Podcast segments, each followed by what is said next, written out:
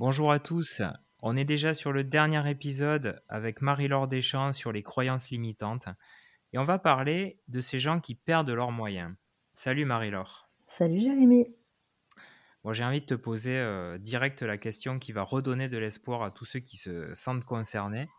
Si on perd ses moyens, finalement, c'est que ces moyens, on les a. mais c'est génial. J'adore ton approche, effectivement. Mais bien souvent, effectivement, dans certaines situations, on perd ses moyens. Et il y a plusieurs raisons derrière. Il y a la peur de ne pas bien faire, de se tromper. Il y a le fait de mettre l'autre sur un piédestal, ce qui euh, le met en posture haute et nous en posture basse. Si tu veux, normalement, on est OK tous les deux. Mais si je te regarde en disant Ah ouais, mais Jérémy, il est juste génial, en faisant ça, tu vois comment je te remonte d'un cran. Et toi, en te remontant d'un cran, ben moi, je descends d'un niveau. Donc, euh, il y a cette mécanique-là. Il y a la peur d'être jugé. Et, bien souvent, on fait des hypothèses sur ce que l'autre pense de nous en fonction de ses réactions. C'est-à-dire que, par exemple, si je te dis quelque chose et que tu réagis ne serait-ce que par ta posture, que par les mots, par une mimique, et, que moi je me dis, oh là, vu sa tête, vu sa réaction, vu son changement de, position, il était vautré dans le fauteuil, il se redresse brutalement, il me fait un petit euh, ah bon, et bien là je perds mes moyens. Je perds mes moyens parce que euh, je, crée une hypothèse que ce que j'ai dit c'était pas bien, ce que j'ai fait c'était pas bien. Et euh, le but de ça, c'est d'apprendre à faire des contre-hypothèses en fait.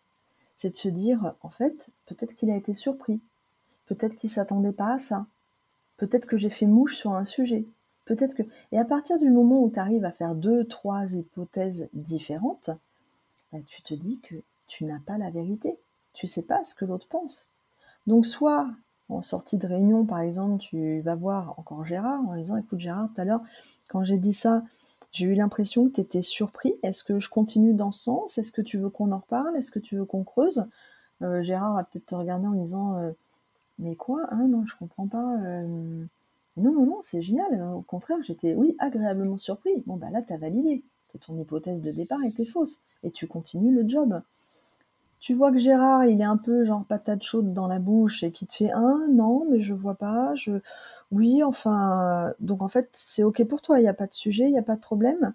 Euh, non, non, je vois même pas pourquoi tu viens me reparler du truc. Bon, là, tu comprends que Gérard n'a pas le courage de te dire ce qu'il a fait réagir euh, peut-être quelques heures auparavant. Tu lui as donné l'opportunité de s'exprimer, il la prend pas, le sujet est réglé et t'avances mais t'arrêtes de mouliner le soir et tout le week-end en te disant oh là là mais ça se trouve je vais me faire virer peut-être que c'était pas bien euh. et non voilà c'est ok. Et surtout j'ai envie de conclure sur ce point-là en disant que on, perd nos moyens parce que des fois on, pense que l'autre est meilleur mais on a chacun de la valeur. Tu as de la valeur j'ai de la valeur nous avons de la valeur ils ont de la valeur. Je crois qu'il faut le décliner ce tu vois ce, ce truc là et se dire qu'il n'y a pas une valeur qui est mieux que l'autre. On a chacun de la valeur et ça, ça renforce. Alors, tu le dis, hein, on peut être déstabilisé euh, justement par l'entourage, par la comparaison, mais parfois, euh, moi j'ai l'impression qu'on n'arrive euh, tout simplement pas à exprimer pleinement son potentiel, voire même qu'on engage une grande partie. Qu'est-ce qui bloque intérieurement pour, pour libérer cette énergie? Bah, Je pense qu'il y a plusieurs choses. Il y a le fait de se comparer avec l'autre, déjà, donc ça rejoint un peu le point d'avant, mais euh, la comparaison, elle, est bonne quand elle permet de, progresser. Si je me compare à, un père, à un, autre professionnel dans mon domaine, c'est soit je me dis, mais punaise, j'aimerais vraiment être au même niveau, j'aimerais vraiment euh, connaître telle pratique et tout, ma charge à moi de, progresser là-dessus, de l'interroger, de savoir comment il fait. Si c'est pour me dévaloriser, c'est pas la peine. Est-ce que j'ai envie d'y aller? Est-ce que moi aussi j'ai envie d'être à ce niveau? La réponse est oui je fais en sorte de. La réponse est bah non, c'est juste une comparaison malsaine. On laisse tomber. C'est que c'est pas un sujet pour nous. Euh, je pense qu'il y a aussi le fait de focuser sur ce qu'on ne sait pas faire plutôt que ce que l'on sait faire. Souvent, on place le curseur au mauvais niveau. Donc, euh, il y a tout ce que tu sais faire, il y a tout ce que tu ne sais pas faire. Ben, regarde plutôt et valorise tout ce que tu sais faire. Euh, mais comme on a souvent été éduqué avec une notion de faut avoir la victoire modeste, faut pas se la raconter, tu vois, ce, genre de, message, eh bien, ce qu'on sait faire, on le reconnaît pas, on l'accueille pas. Donc, il faut, que j'ai la victoire, victoire modeste. Donc, du coup, je vais pas trop faire état de ce que je sais bien faire, de là où je suis bon. Mais je vais plutôt me prendre mon fouet et me dire, oh là là, mais je suis une buse là-dessus, j'y arriverai jamais, je sais pas faire. Mais tu vois, c'est pas positif. Le cerveau, il a besoin d'être nourri de choses positives. Donc vraiment, assumer sa valeur et puis miser dessus. Alors assumer sa valeur et c'est vrai que quand tu nous en avais, enfin quand on en avait parlé tous les deux, tu m'avais dit il faut aussi accepter sa vulnérabilité, s'autoriser à ne pas avoir toutes les qualités du monde. Mmh. Est-ce que tu peux nous expliquer un peu plus en détail?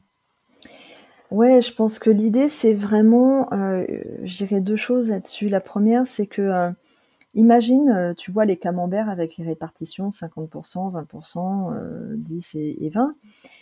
l'idée, c'est de se dire que, moi, en tant qu'être humain, je suis composé, en matière de connaissances, de savoir, de comment dire? De se dire que j'ai des talents, j'ai des qualités euh, je sais faire certaines choses, euh, ces choses ont de la valeur, et que finalement, ça représente peut-être 5% de ce que je suis.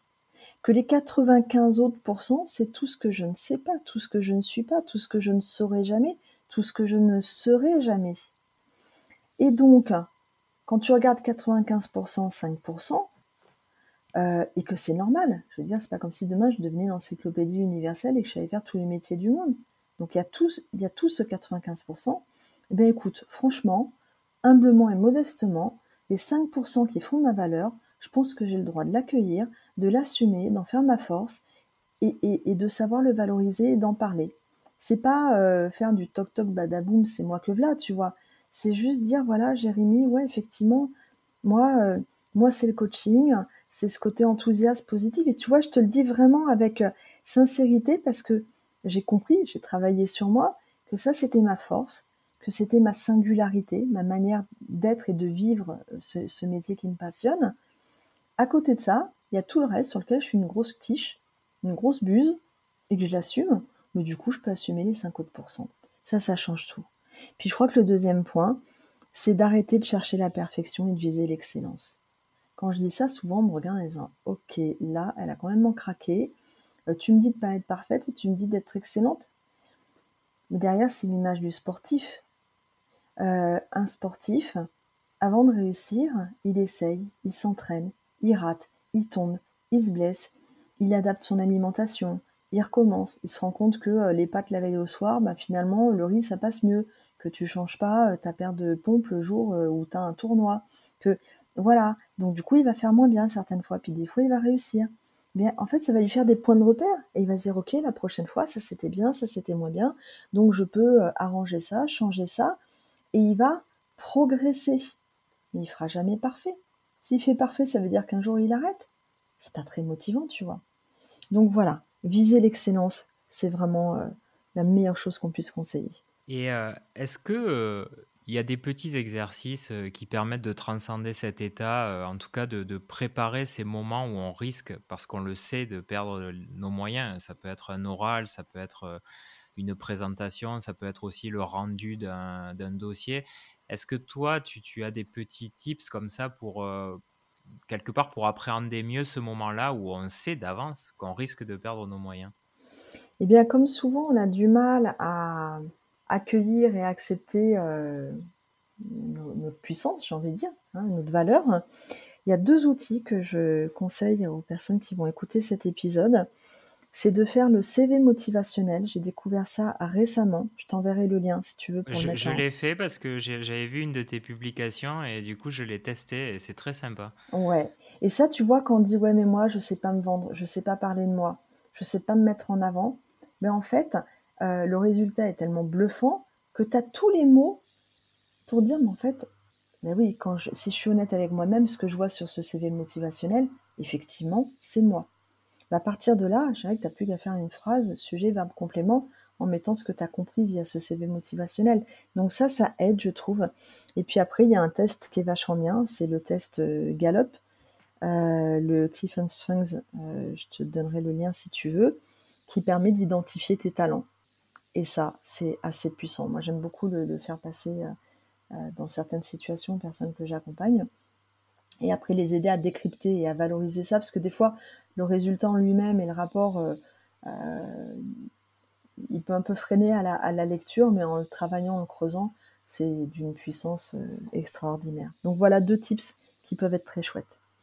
J'ai juste une dernière question. j'ai travaillé dans, dans, un monde un peu anglo-saxon et c'est vrai que j'ai l'impression que culturellement, les anglo-saxons ont toujours tendance à, à focaliser sur, sur leurs qualités, justement, et, à les exacerber, à mmh. travailler pour être encore plus forts sur leur domaine. Alors qu'en France, mais peut-être que c'est qu'une impression, j'ai toujours tendance à penser qu'on nous pousse à travailler nos faiblesses et donc peut-être de, de, nous complexé parce qu'on se dit euh, ouais, si j'arrive pas à remonter ces, ces niveaux-là, euh, je vais jamais arriver à progresser. Toi, t'en penses quoi? Ah bah, je suis complètement d'accord. Et alors là, tu, risques de me lancer sur un sujet qui est celui de la valorisation de, des notations, des évaluations. Et euh, le point, il pêche en France dès la scolarité. C'est-à-dire que quand on te rend des copies classées dans l'ordre croissant, décroissant, que dans des prépas, on te colle le samedi en te mettant, comme me disent mes, mes, enfants, minables devant un tableau, en t'humiliant, en te mettant la tête sous l'eau, en te traitant de moins que rien, à croire que, euh, voilà, si on te met un 5 alors que tu vaux plus que ça, ou un 7 en, te traitant, euh, voilà, de, minable, c'est ce qui va te faire de, toi demain le bon ingénieur, le bon professionnel.